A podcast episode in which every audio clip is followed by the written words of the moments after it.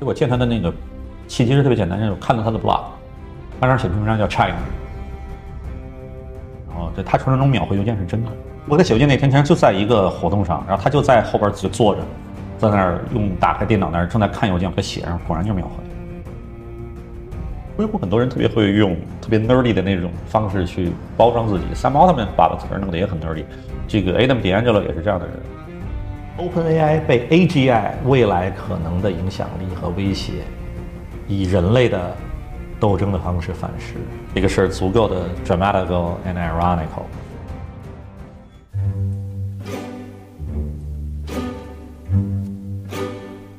Hello，大家好，欢迎收听张小俊商业访谈录，我是小俊。这是一档描摹我们时代的商业文化和新知的访谈节目。距离 OpenAI 版《权力的游戏》开播呢，已经过去了四天四夜，科技圈这几天全员都在追剧。这期节目呢，我和龟星人与品玩创始人骆一航老师来聊聊截至到目前的剧集全回顾、关键人物光谱、权力失控的根源，以及这背后更深层次的硅谷精英政治话题。骆老师曾经担任第一财经周刊驻硅谷记者，后来长期联络中国与硅谷，所以他与本剧里的一些关键人物有过直接的多次的接触，比如 Sam Altman。博客里提到的人名文章，我会放在 show notes 里面。骆老师先跟听众朋友们打个招呼吧。哎，大家好，哎，我是这个骆一航，我是科技媒体贵星人和品牌的创始人，特别高兴有一个机会哈，跟大家聊一聊最近发生的一些 在 AI 圈非常有意思的事情。在我们聊之前，我也想问你个问题啊，啊就是上一个这种一千人以下规模的公司引起这么大的轰动是什么公司啊？一千人以下规模的公司引起这么大的轰动，就是内部的这种矛盾是吧？几乎没有这个从来没有过事情。因为 Twitter 早年其实内部也很乱，他们乱了不是一天两天了，但是那会儿他们的乱只是硅谷一个小圈子里面的事情，没有真的惊动到整个全世界人民全在讨论吃瓜然后看的这样的一个程度，真的都没有。所以这是一个史无前例的一个。我觉得是史无前例的，就是一个真的就就这七百多人的公司是个小公司，它作为一个公司存在的时间才不过四年多，啊、将近五年，然后它引起了这样的一个轩然大波，这个是很少见的。嗯我们先来讲讲这个反转、反转再反转的这个嗯事件的经过吧，我们来盘点一下我。简单梳理一下哈，呃，基本上是就时间点我记得不是很清楚了，然后如果我梳理的不是太对的地方，你你可以来帮我补充。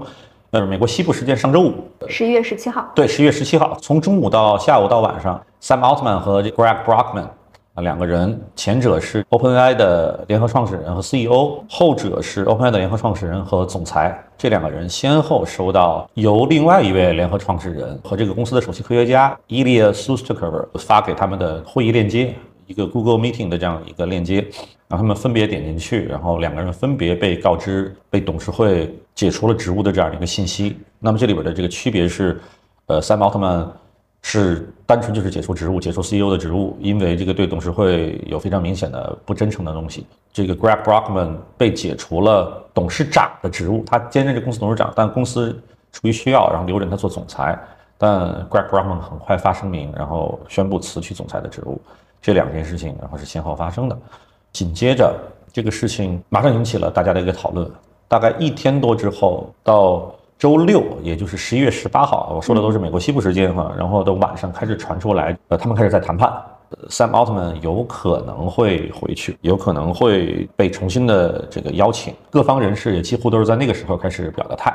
然后我们看到的一些表态的比较重要的人，然后包括这个微软的 CEO Satya Nadella，包括 SpaceX 和 Tesla 的创始人 Elon Musk，还有各路人马就都开始在表态。他们都没有明确支持 Sam Altman 的回归，就支持 Sam Altman 的回归的声音是从周日开始变得很强的。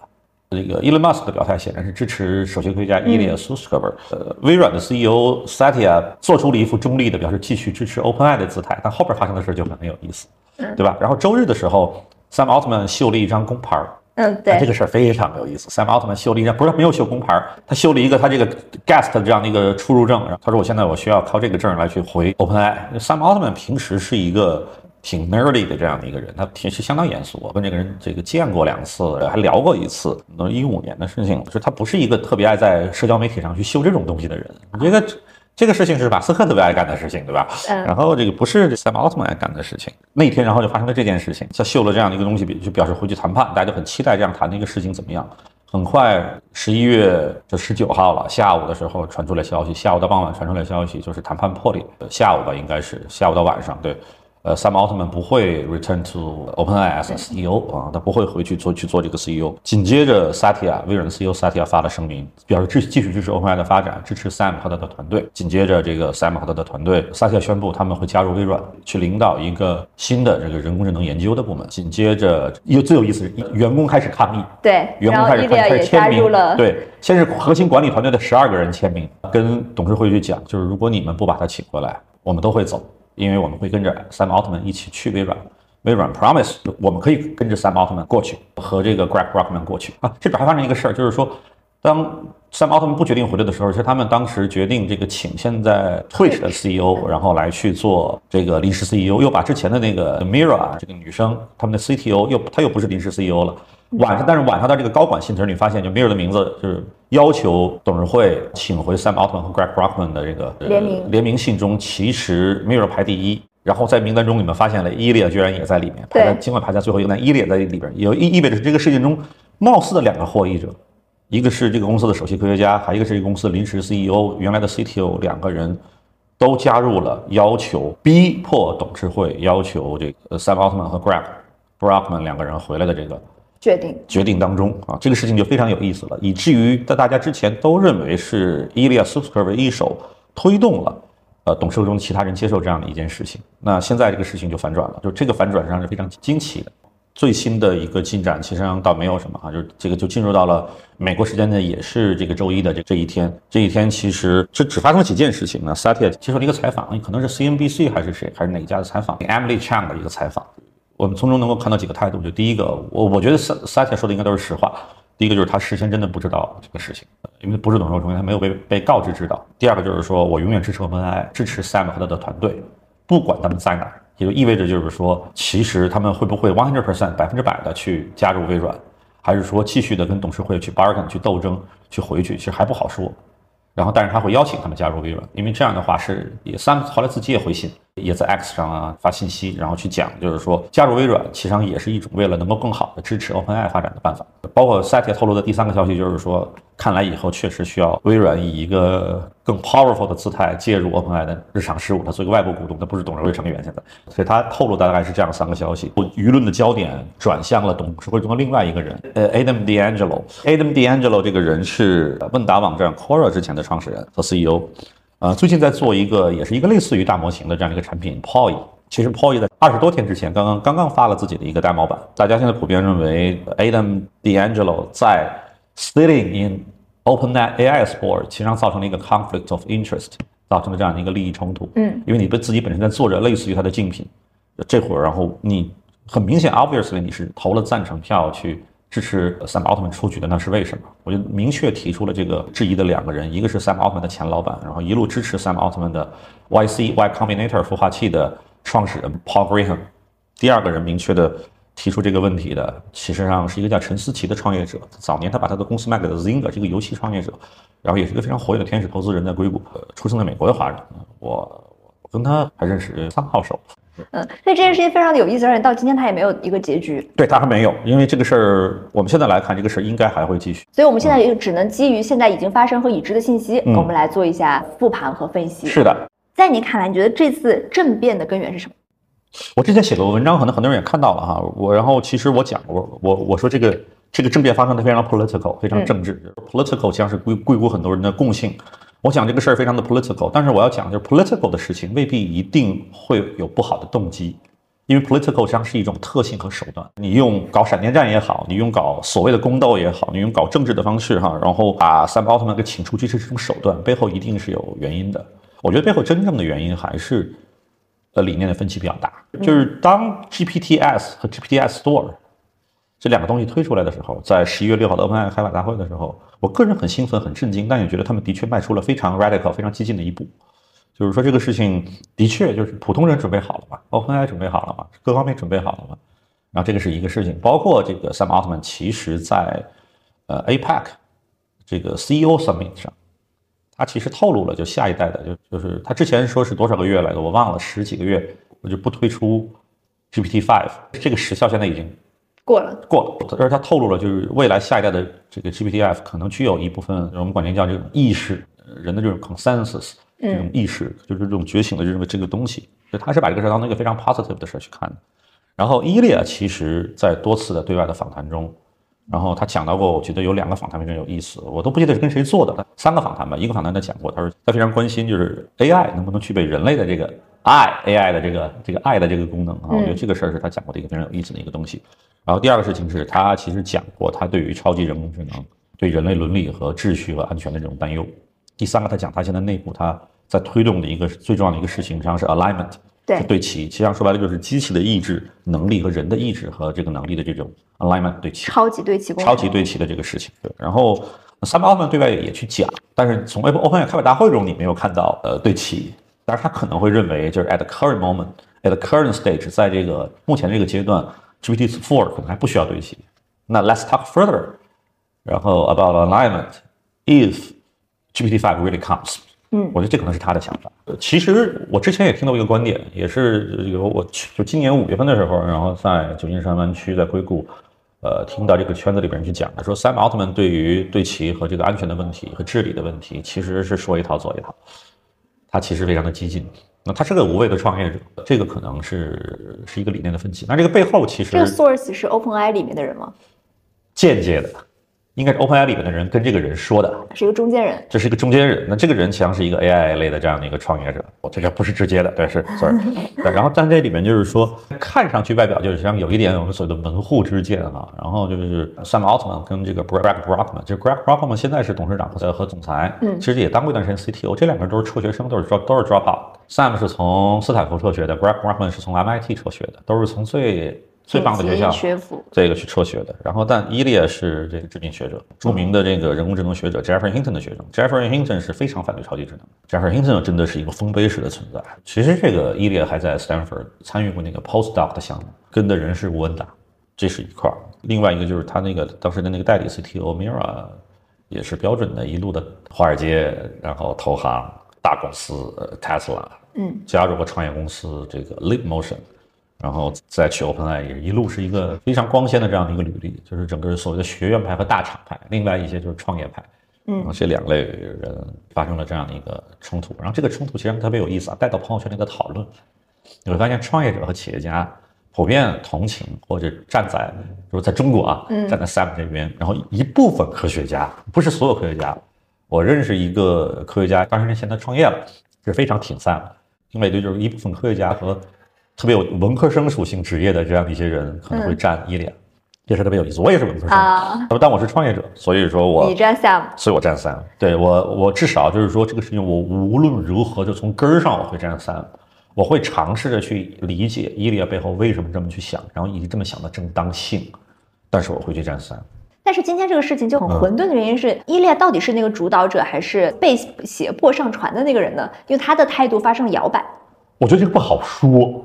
我今天我仍然不能认为他不是那个主导者，主导者，因为他们的理念分歧。你从材料的构成中，包括你看这两个人在接受就一起，他们在接受一个应该是以色列的一个视频采访的时候，你会发现这两个人状态非常不一样，也没有那么的合拍。嗯，没有 that kind of 合拍。其实伊列当时是怎么来的？是这个他是怎么加入这个这个一开始的这个口放的这个团队？是 Sam 跟 Elon Musk 一起去见的，去说服的。如果是 Sam 一个人，我觉得可能不太能说服这件事儿，就有有这种可能。但 Elon Musk 加上，然后就把他给说服进来了。对，然后所以他在后期跟 Elon Musk 的关系也还不错，关系很好。Elon Musk 还会介入 OpenAI 的事儿，他是经常去 Q 这个伊利亚，他觉得这个人怎么样？你看他其实 Q Sam 的时候没有那么多，然后这次出来他是公开的去表态。我我不认为这个里边就是这里边有什么这个他要吃这个渔翁得利的想法，因为他明摆着看出现在叫他他他是一纯吃瓜群众，什么利他没得着，利全让微软得到了。你看他就是一个吃瓜群众，对吧？然后他这个应该就是他的看法。我觉得你还不能说他不是那个主导者，嗯，因为他们的分歧是很显见的。他当时是不是会有这样一个决定做出这样一个事儿？但这个主导会不会是在一些有其他独立董事的这样的一种共同化学反应的结果，可能也也不可知，因为那三个人。那三个人的诉求是什么呢？呃，我觉得大部分人可能是理念。呃，一个是 Quora 的创始人，对，一个是 Quora 的创始人，这个 A.M. D'Angelo，就是我们最后讲他，好吧？好对，然后呃，就是就另外两个人，然后一个人是那个 Callan Turner，然后实际上他是个政治学的学者。呃，关于 AI，他过往的言论和他的一个特点呢，基本上他是对 AI 的这个安全和对人类伦理的挑战，他是有一些思考的。而且我认为这个想法有点不是阴谋论啊，就是我们，因为我认为任何一个决定，而且是一些杰出的人、了不起的人的很多决定，往往都是混杂了个人的非常强烈的价值观与私人的一些利益也好，或者说是这样一些东西也好，柔合的一个产物。这这俩是分不开的。嗯，我我之所以这么去想的一个原因，是因为这个站在 Helen Turner 的另外一个角度，做出这样一个事情，显然比没有做出这样的一个事情更有利于他在监管治理和学术领域的这个地位和威望对威望，就是这个事儿实际上是非常有意思的。然后这个他是他上面 y Macaulay 他上面 l y 其实他名义上是个创业者，但他其实他是一个名利场上的人。他为什么去做这样的决定？他应该更容易被 AI is really dangerous. The GPT five might have consensus. It's really big threat to the human society. 我觉得他是非常容易受这样的一种想法的这种这种影响影响。对对对，是 Adam D'Angelo。我觉得 I'm really confused about 这件事情。呃，Paul Graham 直接就说说我特别想知道 how he voted and why。我这话说的很很不客气了，我也想知道 how he voted and why。他应该不是理念的问题。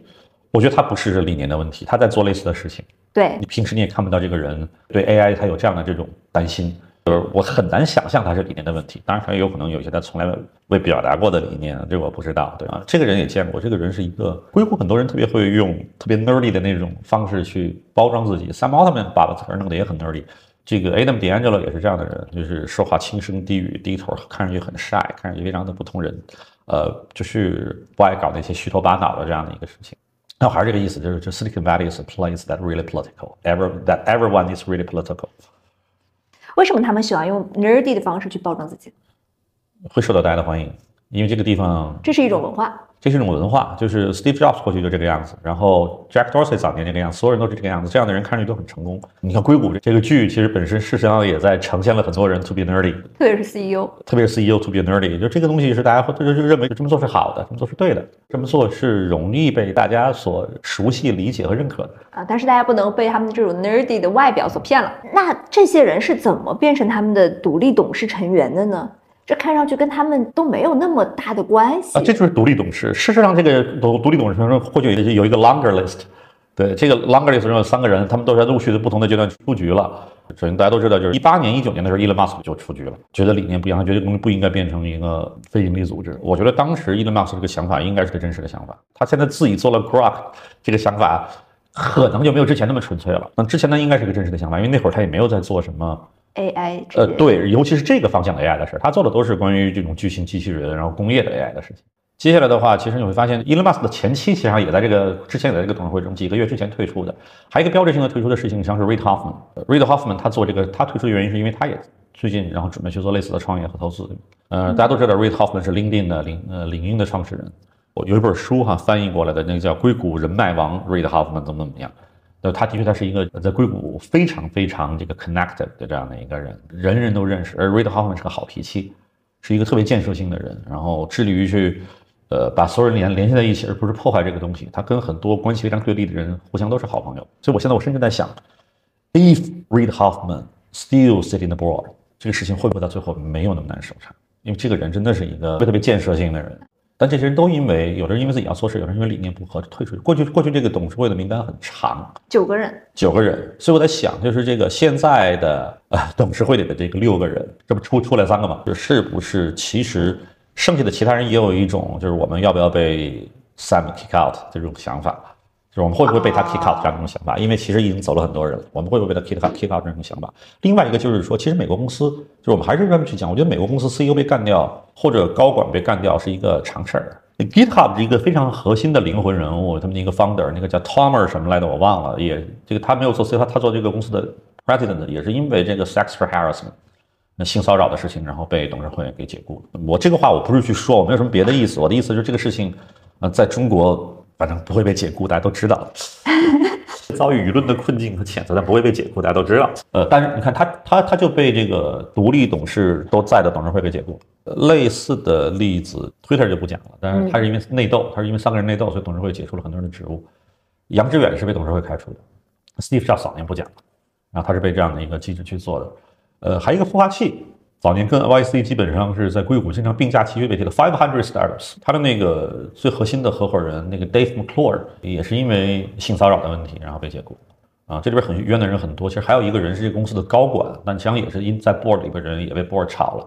Square 大家都知道这个公司哈，就是 Jack Dorsey 成立的另外一个做这个移动支付的一个早年非常酷的公司。Square 的这个 COO 也是 board member，然后那个 Kath Roberts 更那个，他是因为跟公司里边的一个同性一个男性的员工发生了那种关系，没有披露，导致被解职的。这里没有什么强迫啊，什么都没有，这都是都是自愿的。但就是因为他没有披露这个事情，可能会对他公正的行制，对 COO 的权利造成影响。这个制度好不好？我有的时候觉得挺好的，因为用权力行使一些不当的事情，的确在很大程度上会损害投资者的利益和员工的利益。尤其是对一个非常成熟的公司来说，这种事情是，比如这个公司可能创始人已经不在团队。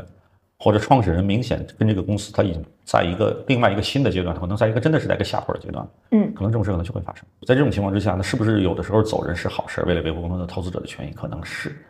但真的有时候对于很多上升期的公司，对于正在进步的公司这么做，真的会坏事。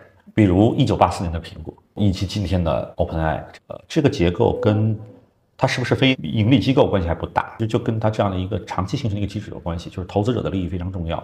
保护投资者的利益，要让董事会中有来自第三方的这种所谓的八竿子打不着的人，但同时是这个 ecosystem 里边非常这个生态里边非常重要且有威望的人去做独立董事。然后，但是他这个独立董事里面看起来最有威望的人都走了，对吧？剩下的三个人，对，是剩下这三个人，简直就是说，你觉得这三个人，嗯，好吧，你们在也可以，就是这种感觉，就有威望的人真的是走。走了之后，这个董事会是不是有一点形同虚设？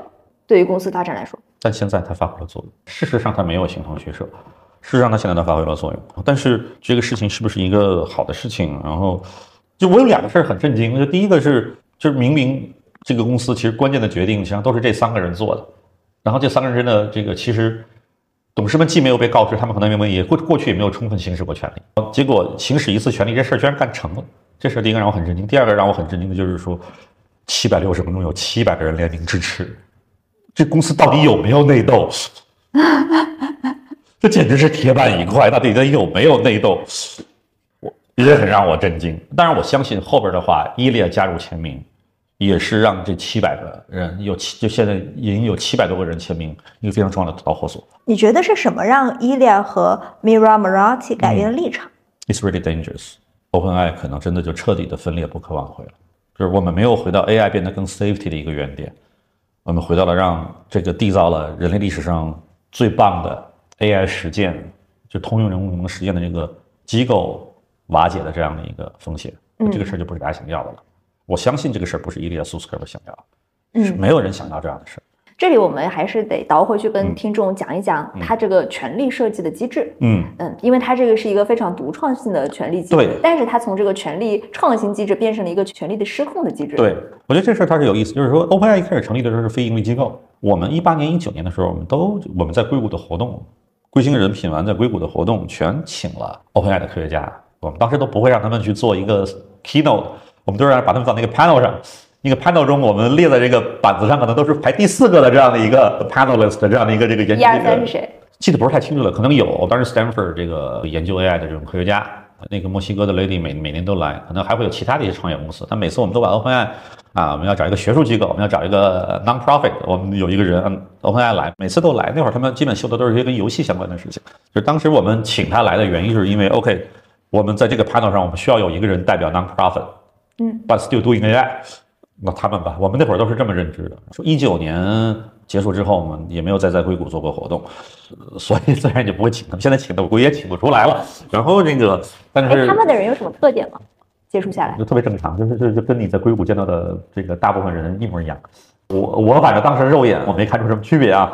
对，然后这个，所以当时他完全是个非盈利机构，有一个董事会，非盈利机构董事会里边的人都没有股份。然后只有投票权，就是代表公众来监督和管理这个这个机构的。这个董事会就是我们刚才之前列的那九个人，然后后来变成六个人。是的。然后二零一九年，这个事情发生了变化。那会儿他们已经开始在做 GPT 的 training 了啊，用这个 Transformer 架构已经在做这个 training。因为我们想 GPT 三点零是二零二零年的事儿，所以二零一九年他们一和二可能都已经在做了。啊，这个事儿其实大家知道是一个非常 burning money 的事情，在这个过程里边，其实需要花大量的钱。当时答应捐赠 OpenAI 的这些董事们，他们捐赠，但他们不占股份。包括 Elon Musk，包括 Reid Hoffman 等等的，还有当时那个应该是 AWS 的 CEO，现在整个亚马逊的 CEO Andy Jassy 哈，然后等等的这些人，就是说他们都这个投入其中，只出钱不占股份，因为这个它是个 non-profit 没有股份，但他们 sitting the board。他们是得出多少钱在那个时候？比如像 Elon Musk 是他应该答应捐捐赠的是一亿，但是他退出之后他没有捐那么多钱。Reid Hoffman 可能答应也是几亿美元，但是每个人几亿美元就这个样子，那个钱不是一步到位的，它是一点点，因为 non-profit 都是这个样子，它不是一次性交割的，它是钱要一点点、一点点、一点慢慢给。那这个东西显然就是这个钱大家都知道不够的，所以当时其实三毛他们就想了这个事情，我要把它变成一个商业化的公司，变成一个 corporation，实际上就是后来的 LLC，他们成立一个这个就是 OpenAI Inc，作为这样一个机构，它是一个非盈利机构。但 OpenAI LLC 哈，作为一个这种有限合伙的这样一个公司，这个机构它就是一个盈利性的，它就是一个盈利性的机构。了。然后它要变成商业化的机构，商业化机构可以去融资，那找谁去融钱呢？其实那一年是微软变化非常大的一年。那一年，我觉得微软决定了一条路线，就是 AI 走通用人工智能，跟 OpenAI 合作。因为那年陆琪离开了。哦，这有什么关系？我我这个事儿我一直认为是有关系的。我认为陆琪一直代表微软内部。做 AI 的另外一种不同声音。事实上，其实我们也看到，就是陆琪其实上他这几个月讲大语言模型讲的比较多，但其实他历史上从来没有参与过这个事。这个这个时间点是非常。陆琪代表的是智能驾驶那条路吗？就是他至少不想做通用人工智能。我他跟马斯克的想法其实可能可能更多的是产业的应用。其实都未必是产业 for human。当然，就是 OpenAI 也会讲 for human，但他们 for human 的方式是不一样。然后微软就开始去投钱。事实上，这么多年微软一共给过上百亿美元，一开始可能就是十亿。一百三十亿美金，一百三十亿美金，对，是一开始是十亿美元占一些股份。那这样设计出一个机制，就是这个钱，那么主要的这个钱是从微软在融，当然其实也有 Khosla Ventures，这是 Khosla Ventures 的这个创始合伙人，然后这个 Gunnar Khosla，然后出来其实上也支持了 Sam Altman，对，就 Khosla Ventures 也投了，有有些外部机构也投了，然后尤其是微软是一轮一轮一轮一轮投，就投到今天，就是微软已经占了这个 OpenAI LLC 的。百分之四十九的股份就差控股了，但是 Open AI LLC 是没有自己的董事会的，它的董事会就是 Open Inc 的董事会，Open AI Inc 的董事会。所以即便这样，然后微软和 Satya 本人也不在 board，所以他才会被最后告知这件事情。就是微软事实上是这个公司的商业化机构的最大的内部和外部股东了。对，就在这种情况之下，他却不是董事会成员，然后这个公司的董事会却是以非盈利机构的董事会的方式在运作。就很 tricky 了，这个事儿应该是整个硅谷完全没有遇到过的事情。因为硅谷这过去有一个非常有创意的机制，实际上就是创始人的 A B A B 票的机制。这个东西其实典型的代表像是是 Meta Facebook，外部的股东不断的进来，呃，充斥着外部股东，Andreessen Horowitz、Sequoia Capital、u r i Miller 的那个 D S T，对 D S T，对等等那么多外部股东在。然后其实要论股权，他们其实都已经超过小扎了。但小扎用 A A B 投票有权这样的一个机制，实际上。控制着董事会的这个投票的这样的一个，确保自己能够在尽大的可能性方面的这样一个优势，这个其实也也被整个硅谷所接受了。后来，这个 Open 反而走他的董事会走向这个事儿的反面，因为他以非盈利机构之名，他反而走向了一个。更加分散的这样的一个反面，我觉得这个事儿是非常有意思。但是我们在年初复盘这件事情的时候，大家都会觉得它这个设计是具有独创性的，也是它成功的关键一步。但是到评论人士都是这个样子的。但是今天大家都说这个机制非常的有问题，非常有问题。对，但那会儿能不能客观的？当时我就不觉得这个机制，我我我不是说是受诸了，我当时就不觉得这个机制好，我从来就没有觉得这个机制好。我这个机制多诡异啊！因为我再怎么样，我觉得我多少我我也算个创业者，创业者是知道这个道理的。创始人不占股份。投票权跟别人相当，这个事儿我们已经觉得不太对了。一个接近是第一大股东的人，然后没有投票权，这个事儿简直就是诡异了。从我从第一天我就觉得这个事儿不是一个好的机制。那那会儿大家都都在讲，就就一个东西如日中天，大家觉得什么都好。那会儿我就觉得这这东西不太对嘛。要事出反常必有妖，对，必有妖。就这个事儿，这个就是我当时没有想到他会惹出这么抓马的事情来。但是我的我我也我也觉得就是说。这个机制反正肯定不是一个好的机制，我从来没有这个讲过这个机制好。对，首先这个机制为什么是这么设计的？因为他们要做一个非盈利机构。其实特别有意思啊，一七年和一八年，其实那个阶段，包括从一五年到一七年到一八那个阶段，其实是这个世界上那些警惕超级 AI 的声音特别吃香的一个阶段。嗯因为那个阶段发生了一件事儿，是 AlphaGo 的诞生。哦，其实已经让很多人很震撼了。AlphaGo 其实上完全是另外的一个事情，那其实已经让很多人很震撼了。所以那个阶段，呃，AI 和 human being 的关系，AI，然后这个背后的这个 humanity 的东西，其实是大家非常关心的。那李飞飞这些人上都主张这这个事情，而我现在相信，Sam Altman 一开始想搞的一个东西，他觉得，如果我们要搞一个非常 ambitious 的事情，我们真的只能用一个非盈利机构，因为这个事情对所有人都有好处。另外一个就是说，我觉得当时大家对 Google 非常强烈的去 dominate the path of AI development，我觉得大家其实也有意见。结果后来谁想到，就是他走的比 Google 就激进多了。那微软为什么会愿意在这样一个架构下投钱呢？我还真不知道这个事情，但我觉得微软可能就觉得这帮人可以，而微软需要靠外部去做事情。包括最近就是我，我特别不不觉得 Sam Altman 跟 Greg Brockman 应该加入微软，他们或者加入微软，他们应该维持一个事实上的一个独立状态。的原因就是因为，即便到了今天，我觉得就是微软就这个公司快五十年的一个公司了，就是它的架构其实还是很很臃肿和很微软过去内部以团队之间各自为政和互相打架组成。我觉得当时 Satya 应该是知道在微软内部让这些人做点事儿有多难。嗯不如支持一个外部机构。对，就支持外部机构。呃，我觉得其实后来都值得证明的就是 Google 搞事情，现在搞得也也也还蛮辛苦的啊。你觉得走到今天，为什么它跟这个架构成立之初的初衷变不一样了呢？我觉得因为他们做这事儿后来发展的太大了，太快了。就第一个这个事儿，他需要的钱非盈利机构给不了。我就说句不好听的话，伊列苏斯科夫的年薪非盈利机构都常年 afford 不了，一百九十万美元。硅谷是一个大家都很贵的地方，但但这个数也有点相当贵了。我在硅谷认认识的好的科学家里面，然后这个每年百万年薪的还是有的，这个将近两百万，就就还是挺贵的。什么家庭啊？非如果是非盈利机构的话，对吧？第一个就是非盈利机构未必能够 afford 这个背后的人力成本，包括算力成本和各种各样的成本。然后他必须要用商业化的方式。第二是这个事儿发展到这么大，它以以至于成为这样一个人类历史上、人类文明的一个 huge move。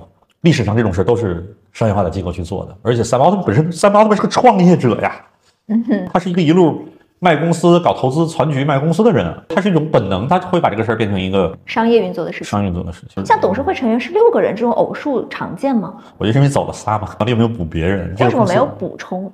这 公司现在还有功夫补人吗？我觉得，我三毛他们平时的态度应该是不太想理这些人，你们不要来烦我呢，我有很多事要干。所以我觉得这个就是他所谓的这个不 consensusly candid 这个非常严重的这个指控。我觉得某种程度上来说，这个不 candid 的其中原因就是，我就不爱理你们，什么时候不想告诉你，这个这个状状态是可能存在。这也是让他们不爽的原因。对，因为你之前在硅谷做过很多年的记者，嗯，所以你对硅谷的很多人都很熟悉。你能评价一下这一个关键事件里面的关键的人？比如这说像，我我就见过 Sam Altman，我没没没见过。哎，你跟他见的是什么时候呢？呃，这这这个一四年一五年，因为那会儿他刚接 YC 的，其实我见他的那个契机是特别简单，就是看到他的 blog，他那儿写篇文章叫 China，二零一五年。其实真正硅谷对中国关注的高潮，就是就是中国互联网好棒哦，中国热钱好多，实际上是都都已经中美之间都已经快出问题的时候了，都都是一七年，实际上我觉得那年是高潮，因为那年 YC 居然破天荒的做了一个其实上是给潜在的 LP 的 conference，然后十一假期期，你看他们在十一期间，在旧金山市区，然后那个 NASA 的一个 center 做的这样一个事儿，他为什么十一期间去做？因为中国这个国庆休长假，很多人能够飞过来嘛。YC 破天荒的做了一个非这个纯英文的活动，给每个人都配了同传。YC 的活动，过去 YC 连创业者有口音都不愿意要的，有英文英文英文英文口音的，他居然做了一个这个纯给就是给中国的这个引号土豪们做了一个活动。那那次把我吓到了，那次让我也在现场，我被要求就是你只能拍现场的照片，你什么都不能对外去讲那个会是什么。那 Travis Kalanick、陆琪，那会儿陆琪还在百度，他们都去了。Uber 的这个创始人 CEO，我想那个人也很喜欢中国，都都去了。其实这个事儿背后其实有非常强烈的 Sam 的影子。Sam Altman 也在会上也讲，因为他跟陆琪很熟，他们俩在会上做了第一个就两个人的 fireside chat，这个这个路边谈话。那那是一七年的事儿，那一五年的时候，Sam Altman 写了一个呃 blog 叫 China 的意思就是大家应该关心 China。China 互联网、移动互联网的发展，让这个世界觉得惊叹。就这个地方的活力是怎么来的？这个地方这种创业的这种热情是怎么来的？China 很重要，就是我不是说它一定会超过美国，但我们需要对 China 保持好奇心、保持关注，并且要合作。我看了之后，我觉得啊，Paul Graham 我就从来没有讲过这样的话，这简直就是这个 Steve Jobs 跟 Tim Cook 之间，然后这个映射到 Paul Graham 跟 Sam Altman 之间的关系。不是 Sam 是一个很优的人吗？不，他是一个标准的硅谷的典型的人的这个政治光谱，就是一个自由主义左翼啊，就是一个标准的，就是用用中国很多人的话，我不是特别喜欢那个词儿“白左”，他是个非常标准的这样一个人，他是非常左翼的一个人。嗯，Sam Altman 就是典型的硅谷人那样，他他说应该关心中国，那这个是个多么好的机会，说要聊一聊，然后就给他写了邮件，然后在他传说中秒回邮件是真的。哦，一五年写的邮件，对，就是而而且我给他写邮件那天，其实就在一个活动上，然后他就在后边就坐着，在那儿用打开电脑那儿正在看邮件，我给他写上，果然就是秒回。啊，你写的什么？他回的什么？Find time to talk。然后我跟你们 YC 的谁谁谁都都聊过，就向他们问一下我们怎么样，Find time to talk。然后就在旧金山市区的一个咖啡馆，然后就 Find time to talk。我没有见过说话这么简洁的，就是他没有任何客套，然后基本你张嘴就是他你要问什么，会用非常简单的方式去告诉你。嗯如果这个问题值得多多说两句，会多说两句；否则的话，他用非常简单的方式去告诉你。如果你是一个在乎聊天的面子的话，你会经常会觉得会冷场。然后，但如果你是一个就要跟他聊实际内容的人，你会觉得就是我在这过得还挺快的，这个东西这么快聊完挺好，你们聊了多久？四十分钟。聊什么？为什么对中国感兴趣？准备怎么去做嗯？YC 在中国可能会有有些不同的做法，而 YC 真正的成功的秘诀就是说你们看到这个东西是什么样子的。哎，YC 这两天好不太行啊，啊，这其实是一个采访。是个采访，嗯他后来没发，不知道原因是什么，我整出来太干了，嗯这整出来太干太干太干了，你对这个人的印象怎么样？除了他谈话简洁，就就特别 nerd。那会儿特别有意思，就刚才讲的那个 Five Hundred Stars 那个 Dave McClure，他这时候经常会底下挤着 Sam Altman，我记得他在推特上发过一张有有名的照片，他看他们俩一起参加一个活动，Dave McClure 情商极高，然后秃一个光光头，然后情商极高，见人会说什么样的话的那种。三毛他们完全不是，他坐在一起的话，然后那个照片那个脸表情，他自己发的 Dave McClure，me 就是我嘛，me and big dog，我给你发大狗啊，三毛他们那个样子确实就看着就是特别愣，然后就就这个样子。所以这两天还是挺刷新我的。这两天他干的很多事儿特别像 Elon Musk，然后干那些特别耍宝的事儿。嗯，就过去他从来不耍这种宝的。这两天看着说，咦，不，这个人居然是这个样子，你跟他们是怎么开场的呀？当时一五年见面的时候，我都忘了是怎么开的场，就就非常快，就你跟他开场想不快都难，他他马上就是一副那个特别那个啊，外星人都这样。你刚才说 YC 创业者有口音都不要，早年这个事儿是有一次 YC 的一个活动，在那个著名的 Computer History Museum，那会儿我也刚到硅谷不久，一零年的时候，我 Paul Graham 反正讲 YC 这些东西，把我请来的，当时 Evernote CEO Phil Libin，Dropbox CEO Drew Houston，还有一个谁，反正他请的这个三个人跟他一起去讲的，只有 Phil Libin 不是 YC alumni，那两个应该都是。Dropbox 当时非常火嘛，Drew Houston 当时那个，然后呃请大家在一起，然后做一个这个 panel，下来之后大家就跟他们去聊天，然后就多多聊几句，然后我们都跟每个人去聊，然后大家可能最后还是把 Paul Graham 给围住了。其中我当时有一个应该是一个东欧的创业者，反正就问他一些问题，然后 Paul Graham 就就是我能不能加入 YC？他说我们欢迎任何申请，说但是、嗯 one of the problems is that your English is not very good。那创业者被说懵了，他说 My English is really good。No, you have a very strong accent。这个事儿是一个的 big challenge。我我我觉得那个人英语在东欧人中已经是口音比较轻的了，就是那个人口音绝对比萨提亚还要轻，比萨提亚和这个和这个 Google 现在的那个那个松的 P 叉还要轻。那那就松的 P 叉跟萨提亚是英文很好，那个这个口音已经是印度人里边比较轻的，这个东欧比他们口音还要轻。嗯，如果你们见过那个谁，就是那个 Huff- Huffington Post 那个创始人，那个东欧女的话，那个人的口音就那个舌头卷，然后就比那人轻多了。他们他们说这有口音，那这个事儿其实我我我 personal 我不喜欢这件事儿的。旧金山湾区作为一个世界上如此多元的地方，我觉得每个人的口音是每个人多元化的一部分。嗯，我不认为这个事儿需要去改。现在都觉得我早年刻意学美国人的口音，其实上有时候很夸张的。我觉得如果现在你让我去讲，我我宁可讲特别中式的口音，我觉得挺好，你们就听着就该这么讲。然后那个，因为我觉得我我我觉得口音是多元化的一部分。嗯，英语变成世界化的英语，对，英语变成世界化的英语。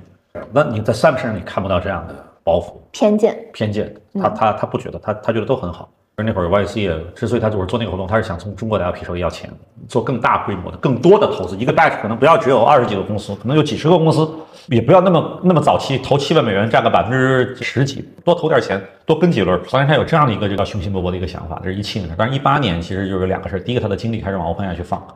第二个就是说，YC 其实上到一九年就，我觉得也是不情愿的，跟中国的业务就就就做了切割，这肯定不是他本意。所以我觉得就是他还是一个就是挺 nerdy 的人，但是我觉得他蛮真诚的。Elon Musk 在中国对中国的很多表态，我觉得有也有他真实的一部分，因为 Elon Musk 是一个硅谷的反建制派，所以很多美国人怎么去想，他一定他不会怎么去想，他一定不会怎么去说和怎么去做。另外一个，我觉得他他也内心不认同很多东西，就就是我们是都不认同，有的时候美国对于中国过于意识形态化和立场化的很多东西我们都不认同，但 Elon Musk 是把这个不认同公开表达出来的，这是一部分。另外一部分，其实我觉得像有有修饰的成分，因为这个中国病对于他来说非常的重要对，然后这个里边有修饰的成分。但我觉得 Sam Altman 他在中国的利益可没有那么大，我觉得他犯不上去修饰这件事情。你觉得 Sam Altman 这个人对于 OpenAI 发展的功劳有多大？为什么说这个人是不可或缺的？我觉得这个人简直就是硅谷人脉王的另外一个版本，就是他，就特别有意思，就是他是一个看上去特别 nerdy 的人，但其实这个人干的所有的活儿都是 Reid Hoffman 那样人干的活儿，攒局、这个说服人、要钱、招人、展示愿景，他干的像是都是都是这样的活儿。那 Reid Hoffman 是一个慈眉善目的，早年是个胖子，现在瘦了，然后开一破破车，然后这个跟所有人关系都很好，所有人都很信服他，觉得你就是带头大哥，然后 Paper Mafia 带头大哥，你就是这样的一个人。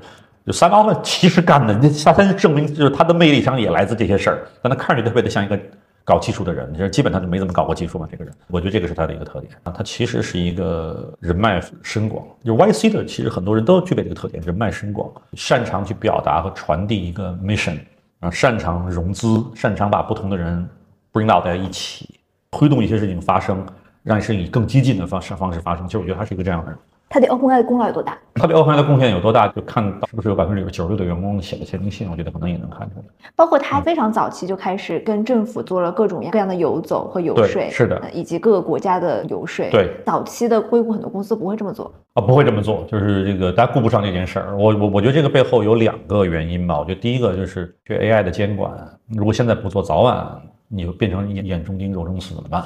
那个阶段他不是还是视频参加了致远的一个演讲，对，他原本他是自己想主动想来的，因为那会儿他正好在亚洲，那会儿他在亚洲在做巡回的这个演讲嘛啊在各个国家。后来他发现，就是真的是那会儿我们对外的使领馆的签证节奏还没有完全恢复到今天的节奏，因为刚从疫情中走出来，然后所以他就真的没能来来得及办签证，他就视频去讲一个，但是讲的也是安全和对齐，嗯，讲的也是治理，就是他觉得这个是不讲，的确是是一个问题。就我相信他内心深处可能可能他对这个真的不以为然，但他仍然的会选择全世界去讲这个事儿，以减弱全世界各个地方对它的敌意。事实上，这个敌意这样都没有完全减除，就是国会还是有很多人不行。欧盟是一个希望世界永远不变，欧盟是一个特别希望这个世界停留在二十世纪上半期的这样的一个组织，对吧？嗯。然后这个欧盟希望世界上跑的全是油车，都不是电车。欧欧盟希望，然后工业品和农业品，然后占据这个世界出口、进出口贸易的主流。欧盟希望没有互联网，没有数据，所以你看欧盟到现在还是很多人不喜欢他。但他这工作他做了就比不做要好。我觉得第一个我是因为这个，第二个其实我觉得是因为赛罗奥特曼其实上他真的他是一个有 global vision 的人，他不是一个特别美国中心的人。美国年轻的一代，很多的年轻的创业者或者很多年轻的企业家，我觉得其实让那个美国本位意识是要相对弱一些的。从他们的业务就是就是愿意不愿意去跟外外部去合作，其实你就能看得出来。就即便中美今天然后有那么多的 AI 科技科技和科技领域的这种难以逾越的障碍，但他们仍然他们愿意把把事往前去 push。这几天 Sam 的各种表现，嗯，有颠覆你对他的认知吗？我觉得这人挺会耍宝，能量好大，能量能量好好大。对他这几天的表现值得赞许的是哪些？我觉得这个之前好像也有人讲过，这个有一个这个播客，然后一个博主那硅谷徐老师哈、他好像他也讲过，对我也比较认同。第一个就是他没有选择去写小作文，然后公开的去面对面的去呃 PK，那么这样的话，第一个可能会伤及自己，自己的形象，包括逼着对方去抖很多牌。然后另外一个就是可能其实会伤，更重要的时候是会伤害这个组织，他没有这么去做。他其实迄今他没有对外透露一个字到底他们之间的分歧是怎么回事，包括这个过程怎么回事，包括抗议不公，他没有公开的去做任何一个这样的事情。然后大谈 love love the team love is 对你们觉得我不关心 AI's core ca- capability of love。Now we talk about love. I talk love. I talk love everywhere. 我就大谈 love. The love is in my mind. 这个东西我觉得这个是第一。第二个东西的话就是说，no matter where I am. No matter what I do, my most important mission is to bring OpenAI in the right path. Is to make OpenAI be still still be strong, smart, and valuable. 我觉得这个是他这个做的第二件事情。这个东西我觉得他努力表达这么去做，而我相信他也是在这么去做的。第三个是我发现他会耍宝，然后第四个事情，伊列苏斯科尔一天多之前发的那条推，讲他这个 regret 然后 partic participation 呃 in the board board 这个行动，他他后悔了，或者他这个对他这个参与的这个结果，他表示非常沮丧，他没有想去 I never intend to harm OpenAI，这是伊列自己这么去讲。我也相信啊，希望这个事儿回到正轨。然后赛博奥特曼点了三个心，我觉得这个点了三个心，不是他一定完全认同伊列说的每一个字都是真的，但他依然表达了一种姿态，就是这个事儿我们要往这个角度去。要把大家重新聚集起来。嗯，那我们再来谈谈伊利亚这个人。这人了解的不多，有些科学家了对他了解比较多啊。今年应该有一些开始出去走一圈的，有一些科学家或者 AI 类的科学家和创业，这会儿有科学家变的创业者，今年应该见过他。我对这个人的了解真的是不多。如果是有我有机会跟他去聊，都不知道跟他聊该跟他聊什么。对，对，我对他了解，实际上就是这个人其实真的很重要。然后第二，他是 Jeffrey Hinton 的学生，那这个我也没见过。其他的三个独立董事，Adam D'Angelo 不是见过一次，在一个活动上见过一次，然后简单的聊过一两句。嗯，我觉得这个人就是特别特别傻但是，就是典型的那种 typical 的硅我的一个 CEO 或者 CTO 要要表现出来的那个帅的样子，他身上都表现出来。今年不到四十岁，个子蛮高蛮帅，显得很很帅。很简单直接这样的一个人。台上的那个 panel 的这个不是 fireside chat 主持人问的他，就是你你你怎么看中国的社交媒体和这个移动互联网的发展？你有什么想法？我不了解，没兴趣，没想法。那 Mira Marathi 呢？不了解。但是你看他的简历，他是一个标准的硅谷好孩子，移民女性，读的达斯茅斯机械工程学院，理工科背景，投行也干过，大厂也干过，创业也做过，特斯拉也干过。特对，就是大厂嘛，标准的就是硅谷人身上要有的要素，他一样没没落。硅谷有很多这种人，但其实我不是有刻板印象，我有时候我还是蛮这个事儿有疑问的，就是硅谷塑造出来的我们这个地方欢迎和要的人，他的态度到底是什么呢？看不出来。我觉得看不出来，他他的态度是什么？他的倒戈是因为 CEO 变了吗？觉得？我觉得一开始他也蛮享受这件事儿的，现在可能是这个这个变了，我觉得是。那怎么评价微软的态度？我就怎么去讲？呃，有一种阴谋论认为这个事儿背后都是微软去导演的。我认为这个世界上很多事儿真的不是阴谋，呃，可能看上去有些阴谋的手段，就是我我我还这么讲，就是董事会甚至包括伊列的参与，然后 kick Sam Altman out 这个事儿的手段过程当中有宫斗和阴谋的成分，但你不能认为这个事儿的动机就是一个阴谋的动机。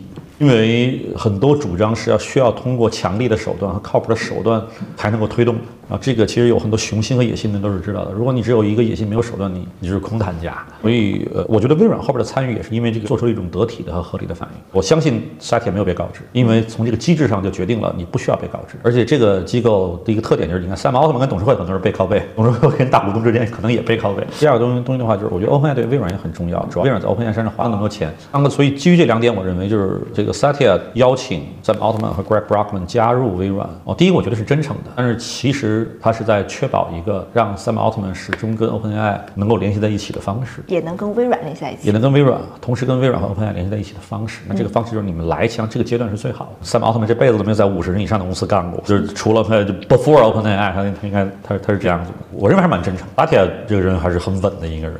大家都看到了，他这个几年做的这些事情，他还是很稳的人。我们现在讲的都是水面上的事情，能不能带大胆猜测一下水面下发生过什么？我特别想知道，上周五，然后伊利亚苏斯科伯在给这两个人发 meeting invite 的时候，因为有一个细节。Greg Brockman 发推透透露的，就是当 Sam Altman 接入那打开那个 Google Meeting 的链接的时候，除了这个 Greg，剩下的人，剩下的 Board Member 那四个人都都已经在里面。Greg Greg 被他打开的时候，实也是一样的。那我想知道，就是伊利亚给他们发这个 Meeting Invite，就是在礼拜五的中午，Sam Altman 还在 APEC 上刚从台上下来的时候发的这个 Meeting Invite，这个场景是什么？是不是有没有别的人啊？以这个决定是怎么做出来的？谁以 initiate 的这个决定？他们是在一个什么场合下讨论的这个事情？每个人表露的真实的态度是什么？谁来去决定做的做的这件事情？我到现在都不认为伊利亚那么的引号无辜。我认为这个事儿，他跟 Adam D'Angelo 都不无辜啊。另外两个人可能我不知道，不确定，至少有一个人可能也不。你说的是谁？我不，我不确定。他们都有可能。第三个人、第四个人看起来利益关联度更小一些，更小一些，但他们可能都会有比较强烈的对一个事儿的一个 strong opinion。你觉得接下来会怎么发展？我认为可能会回去，因为否则这个公司就不存在了。然后但回不去啊。与之同时，改组架构嘛。因为今天对，是因为今天这董事会那些人还在负隅顽抗，他们想谈跟 Anthropic 的合这个合并，人家人家有病啊，人人这会儿跟你去合并，没人我们有自己的 board member，没有自己的人，我们跟你在一起，你们这是你们几个干的这样的事情，我跟你们在一起，你们想过来，这是简直就是吕布偷袭。徐州啊，哪有这么干呢？那人家肯定不会同意。我我就可能会回去，就是说白了，就是就他们把苹果当年用十二年演完的剧本，可能不到一周就就说他们就会演完。苹果当年演了十二年啊，对，这个从八四年演到九六年，然后但我觉得这个改组，我觉得也回不去了，就是因为我们如果想这个事儿沿着另外一个角度发展，可能也有问题，就一列的，因为这个事儿的话语权被严重的压缩，可能也会有问题。你说回去，如果回去，如果 Sam 回去，伊莲的话语权被严重压缩，可能也有问题。过去大家都认为这俩人很互补的，或者仨人很互补的，结果结果闹成了这个样子。我就是回到过去那个状态，蛮难的。一般说 OpenAI 三巨头是指 Sam Altman、Ilya Sutskever，然后 Greg Brockman。你怎么看这个 Twitch 的创始人短暂的当这个临时 CEO 这件事儿啊？我觉得他也挺无辜的。他开会都没有人参加的。我这事儿我也很好奇，因为这个人从他的这种背景来看，他是他是 YC alumni 或者他是 YC 这个网络中一个比较中间的分子。嗯，因为 Twitch 的这个第一头号创始人 Just 那个 Justin Can 其实是 YC 的特别核心的成员，一度还代理过这个 YC 的这个总裁，啊，做过 YC 的负责人。按理说他他是 YC alumni，他应该跟 Sam Altman 好像更熟一点，但他是被另外一拨人请进来的。嗯，还思考了一段时间，思考了一段时间，决定了同意，就决定了同意。然后，而且之前他讲的所有事情，关于爱的很多事情，其实是相对就是我们所谓的保守的。这里边想也很有很有意思啊，就是你会发现，就是在硅谷做 CEO 这个事儿，其实谁都能做谁谁的 CEO。CEO 这个职位，其实就是他这个，其实上做这个董事会或者投资人的这个 doorkeeper 的这个形象还是很重要的。就是有时候你是不是创始人都不重要。这件事情往哪个方向推进才能确保损失最小啊？现在每种损失都已经很大了，但我觉得损失最小的方式就还是回归。回归。呃，伊利亚苏斯科夫还在 board 里面坐着，别人我们不管，伊利亚苏斯科夫不能换。你的文章里面写了很多关于硅谷的这种 political 的氛围，它这个是怎么形成的呢？为什么它的政治化的氛围比中国更重？就是我觉得我们经常对 political 的理解不一样。我觉得中国的话，然后我觉得就是说，我们说懂不懂政治，主要是。就你懂不懂政策环境，然后与你所做的事情之间的关系和影响，这个是懂不懂政治。我觉得在美国其，实际上很多时候讲的不是这个，实际上是手段、手腕、手腕。美国是一个当精英教育的体系，是从幼儿园的鼓励表达，鼓励建立社团，鼓励说服别人，鼓励通过某种公开的方式战胜别人，鼓励可能有一天可以成为 president，呃，鼓励成为 president，鼓励呃非常 heroic、非常个人英雄主义的东西。那么在这种情况之下，我的 political 是就会变成一种逐渐被养成的一个能力。那这个能力被养成的周围人也是这个样子的，然后大家有一些冲突，然后需要摆平一些事情，需要搞定一些事情的时候，大家就一定会变成这个样子。这个是第一。第二个，我觉得实际上是跟硅谷特殊的政治氛围有关系。这个地方的人对于权力、对于公平、对于多元性，他是身处前沿。而且硅谷本身就是反战运动催生下的一个产物，把这个全美国那些最不安分的年轻人全给聚到这个地儿了。冷战又赋予下来了很多这个科技创新的资源，大家就开始搞事情。你接触过的人里面有什么让你印象深刻的 political 的举动吗？就是中国人为什么或者华人到那之后，有时候会觉得不太适应？我们从小到大就没有被教育去玩这些 political 的东西，至少不是不是以他们的那种方式然后去做的。我们老埋怨埋怨说老印这个拉帮结派，嗯，但其实那个东西你仔细看不是拉帮结派。然后我认为我是非常公正的说，这不是拉帮结派，是老印更快的，因为他们当中的很多精英的人更早的到了美国，除了口音重，别的东西融入的很好。他们更知道该怎么用那种方式找人给自己背书，为自己站台，支持自己的主张，捍卫自己的利益，让自己能够获得晋升。啊，这个东西看上去可能有点像拉帮结派，然后但是你自己我说我我说那白人也是这么干的。你怎么不说人家拉帮结派？对，这种 political 的那种手腕有包括哪些常见的？找同盟，嗯，找人背书，用理念说服的方式，然后请别人成为就站在自己这一边，通过 challenge 别人，嗯，然后来获得自己的话语权。知道哪些人、哪些资源能够帮自己去行使这个目的，非常直言不讳的去找到它并获取它。当然也有利益许诺，利益和位置许诺。最重要的一个事儿，其实上就是这个积极的去获取一切能够让自己变得更有利的资源，而且是以是在大多数情况是以我们理念一致的方式去获取，背后可能藏着利益位置这样的算计。其实就是 Meta、Facebook，其实在一四年、一五年之后，华人变多之后，尤其有华人做到 VP 以上之后，其实 Meta 里边的华人、中国人开始有意的在做类似的事情，但他们可能更更多的就是说，嗯，华人之间先自己传帮带呗，我们要扶持自己的人。然后包括我们要在公司里边主动去表达，我们的人不能都都做都做 engineer，都在 tech 这个 sector，我们的人要要做 PM，我们的人要进入这个 Facebook 的 Facebook 的这个 business 的这个一些 sector，这样的话我们的人就会变得更多，然后在公司里边可能就会从各个方面去释放影响力。他们就这个事儿上，他们做过一段时间的这种东西，这效果还不错。在大厂里面，不是这些事情都天然在发生吗？中国在中国的大厂里，到了美国换了一块土地，你就不知道该怎么干了，而你也没干，那就踏踏实实写代码。当然，这事你要理解，就是说，第一个就是可能我们中国就是以升学的方式，然后以深造的方式到了美国的那些人，可能他们的一开始心思真不放在这个事儿上。然后第二个，其实很多人是有 language barrier 的，大家经常会讲说，有的中国人的英文比比印度人好，我认为这事儿不存在的。印度人英文除了有口音的英文很好，中国人有英文的不好，是就我一直觉得我英文就不好，别人告诉你英文挺好，我说我英文特别不好，这个不好是逻辑上是内在的，是文化的对。不理解，对，十岁读《古文观止》的人英文能好到哪儿去？现在的这种宫斗吧，嗯，就是宫斗，所谓的宫斗，我们就管这叫宫斗好了，大家都理解。特别值得我们学习的有什么？哦，不想学习这件事情，但是我觉得也有些东西值得去学习，就是我觉得最重要学的一个东西，就是因为理念分歧而导致的纷争不丢人。嗯，只要你不是纯的个人算计，真的我们理念不同，然后我们用一些手段让我们的理念不同，就是让我可以更好去实现我的理念。我认为这件事本身不丢人。然后但这边有一些因素，这个事儿现在搞成今天这个局面就就就就就就就有点丢人了。但这个事儿本身不丢人。然后我觉得更多的人因为理念，然后勇于去捍卫自己的理念，我觉得是个好事儿。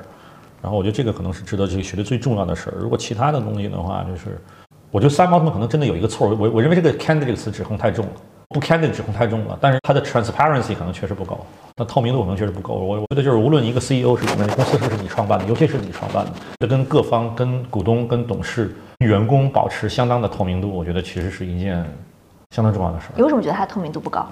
有一些人猜测，我不知道有没有道理。我就我相信，其实关于这个接下来的 AI 的进展啊，包括他这个在这次欧在 OpenAI 开发者大会上放那些大招，我觉得可能他事先至少没有跟董事们去沟通，就是包括尤其是关于这公司借的怎么去进展，包括就是大家传代从他要从中东去融钱嘛，主要是现在这个从中中东从阿拉伯人手里融钱，在当下的美国好像这个事情好像也有点 weird，这个事儿好像有点诡异。这个从中东人手里拿土豪的钱，这个是当美国人真缺钱的时候都会干这活。对，然后这个这也也没什么不正常的。你觉得中国的这些企业家、创业者里面，非常善用美国的这种宫斗方法的人有谁啊？啊，都还好像还都挺中国的。就早年的时候，张朝阳跟丁磊都干到过董事会里边的美国人。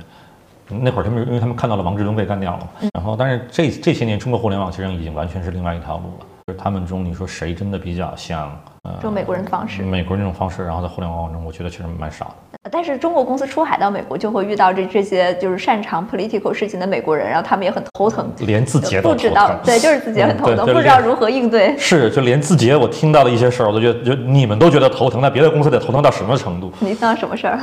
他们其实包括 TikTok 团队，包括 TikTok 做电商的团队，跟他们的理念不一样。那种我们看到的非常明面上的 political 的方式去表达出来。对，嗯，中国人会不说。他们会用一些曲折的方式，或者该怎么去做。当中国的人，尤尤其是是一些高管啊，或者有些人，其实在面对 challenge 的时候，有时候是很蛮尴尬的。包括我在公司，谁能随便去 challenge 我？那他本能的选择不 challenge。在那个地方不是这个样子。硅谷精英政治，你觉得还能补充一点什么吗？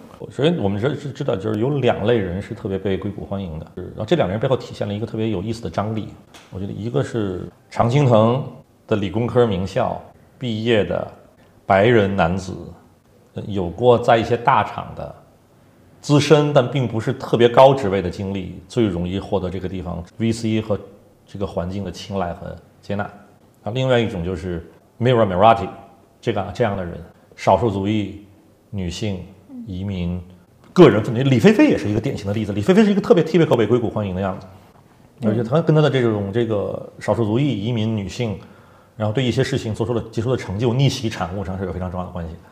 然后就这两类人都受到欢迎，后者的代表可能是 Mirra Merati 和这个李飞飞，前者的代表一部分的 Sam Altman，但我觉得可能更多的前者代表，实际上是现在硅谷有个公司，实际上是做激光雷达公司做的还是挺烂的，叫 Luminaire，就是比比何塞烂多了 Luminaire，然后做激光雷达的公司，那个那个创始人 Austin Russell 是典型的就是这边喜欢的人，名校毕业，富二代，白人，有技术梦想，擅长忽悠，这两个人都会被欢迎，但这两个人实际上代表了两个特别不一样的群体，就前者获取的。资源的成本比后者要小得多，成本小很多。你想想，白人、富二代、名校，很多东西它它它是继承自这片土地上的天然滋养，它生长的这个家庭的天然滋养的。而李菲菲这种，然后十六岁来进高中听不懂课。不是一套英文，那个父母从做医生开始到打工，然后妈妈马上得了癌，我自己花两年时间把数学学好，然后考进斯坦福，一路这个是非常不一样的经历。但两种经历都被一个地儿特别的喜欢，但大家经常会觉得后者是真正的硅谷，就硅谷就经常对外去标榜它是后者的精神，但其实前者对后者的压制，包括从很多 sex for harassment 的案例上，包括从硅谷每次他们在 Rosewood 那个地方的那些周末的 party 上，像你看到前者的是这个这个东西很大，就这个东西像很多人没有看到。就硅谷经常标榜自己是后者的乐园，但其实前者在这块得得到的东西已经足够多了，它的包容性很大，但它仍然不够公平，仍然有人会嫌弃别人的口音。你需要特别的不一样，你需要特别的不一样，然后有的这因素少一样都不完美。就是 Mira Mirati 跟那个李飞飞就是属于他每每样都占，都都都占了。你说你是移民男性名校，可能就差了点什么。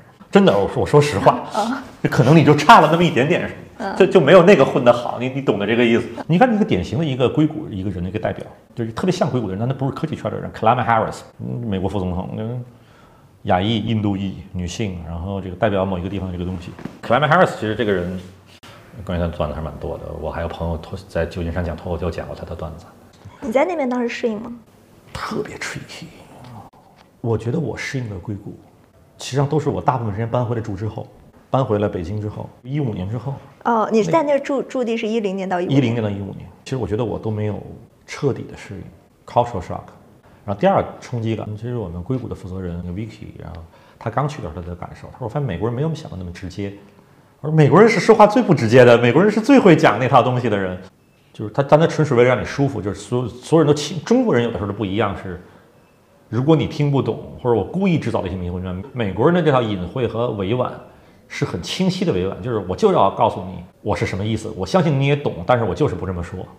中国人是有时候会云山雾罩，你听得懂就听得懂，听不懂就算了。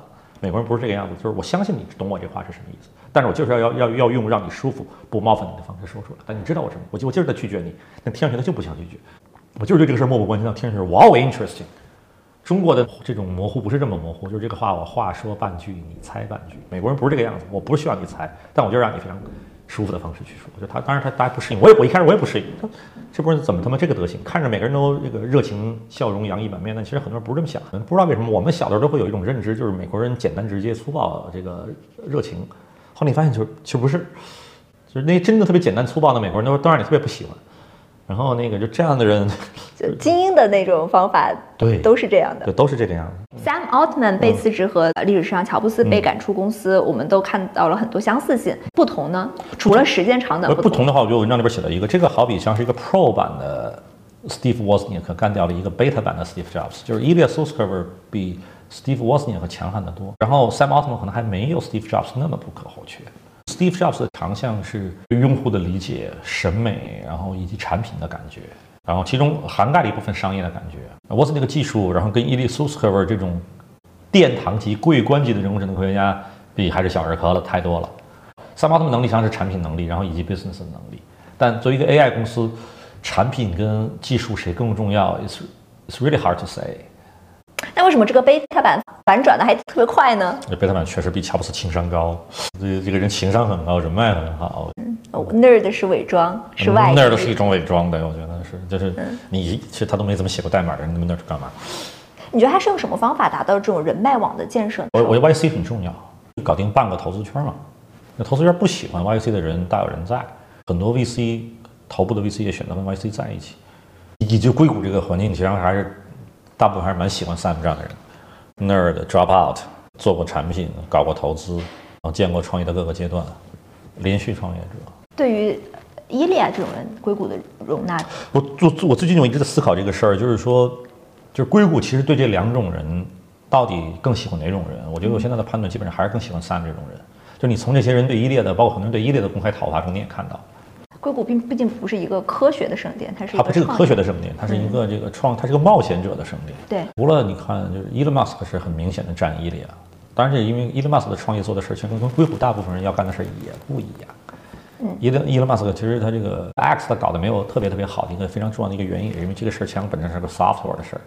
Elon Musk 搞物理搞得太棒了，嗯，那包括你看他做人工智能，它也是跟物理结合在一起的，就是 Elon Musk 搞所有跟物理和材料相关的事儿搞得太棒。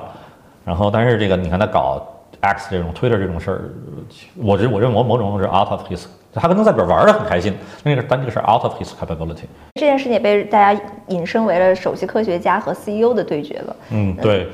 在中国呢，谁的话语权更强？在中国，其实我觉得事实上是首席科学家的话语权更强。在中国，因为这波大语言模型创业哈，就是所谓的生成人工智能创业，其实你会发现，就是 VC 投的基本上投的是背后那个技术最牛的人。我们为为什么说你自己做的报道吗？你自己是知道的吗？就是这个头部的十几家公司、十家公司把钱全给搂过去了。啊，这里边的话，其实咱们坦率说，除了光年之外，王小川那个也不算，小川自己呃好歹他还是搞过搜索的嘛，他不是 AI 的科学家吗？他确实不是 AI 科学家。嗯其实你会发现，就是大家其实基本上投的，就主流投的是他背后这个人怎么样。你没法想象智谱把唐杰老师开了，对吧？对那唐杰老师就是唐唐，但唐唐杰老师甚至不以质朴首席科学家的身份出来，他就以清华大学教授的身份出来。那么，even 是质朴的 CEO 张鹏，实际上也还是科学的味儿比 Sam 可重多了。就中国更在乎就是所谓的科学家掌握不掌握这个核心技术，就这个事儿，我觉得还是就挺有意思。但最后你发现，就是大家投包那些投票的人，像很大程度是在投 Sam，然后 partially 一半可能是在投伊利，或者少一半是在投伊利。那中国的话，我觉得科学家，因为我们技术目前目前不如人嘛，所以这个事儿还是挺重要的。质朴，就唐杰老师简直就是灵魂。你哪怕出于发 paper 的原因，你们这些人也会好好的一个做自研的，然后自主的原创的大模型。我觉得很多人把这事当玩笑去说啊，就是说这个谁说 AGI 不会带来人失业的，然后光三毛他们失业了，把它当玩笑。但这个事儿其实我觉得这句话不不全是玩笑，我觉得在我来看还是挺触动我的。OpenAI 被 AGI 的可能的影响力和威胁反噬，OpenAI 被 AGI 未来可能的影响力和威胁。以人类的斗争的方式反噬，这个事儿还是足够戏剧性。这是一家，然后创造了人类历史上最强的 AGI 的由人类创办的公司，因为 AGI 可能造成影响和威胁而被人类反噬，这个事儿足够的 dramatical and ironical。如果让我补充一点的话，就这个事情，我觉得不是没有任何任何人有能力把这个事按照剧本来，这事儿没有剧本。没有任何人有能力按照剧本来，这事事儿赶事儿就就就到这儿了。Even Adam D'Angelo 现在我估计他现在不是说他正在跟律师去应对吗？估计他都懵了。我靠，怎么冲我来了？我估计他都懵了。他可能也觉得就这个样做没什么不好，他也他也想到就就闹成今天。很多人类参与的事情到最后都没法儿，我们自己每个人也会经历一些事儿。我们一开始可能都对这个事儿有有一个想法，都认为这个事儿就这么着了，不过如此。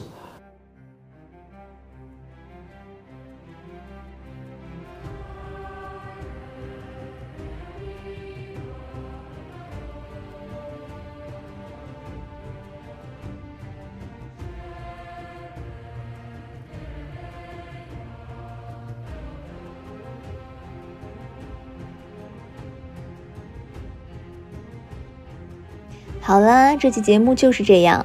如果你喜欢我的节目，欢迎前往苹果 Podcast、腾讯新闻、小宇宙、喜马拉雅、QQ 音乐订阅张小俊商业访谈录。如果你有其他想邀请的嘉宾、想听的内容，或者你有任何想探讨的话题，都欢迎各位听众朋友们在评论区里留言。那我们下集再见，拜拜。